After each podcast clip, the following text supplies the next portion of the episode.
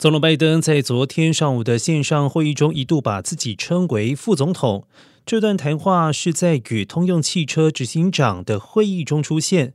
拜登说：“我就无法做到这点，因为我在担任副总统期间是不能开车的。”不过，拜登很快意识到自己的口误，立即纠正了自己，并且补充说明：“在我还是总统的时候。”而七十九岁的拜登之前也有过几次把自己的工作头衔说错的记录。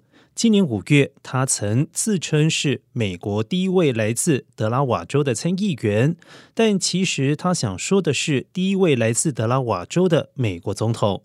不仅如此，他还曾经四次以总统头衔称呼贺锦丽，直接给了对方一个大晋升。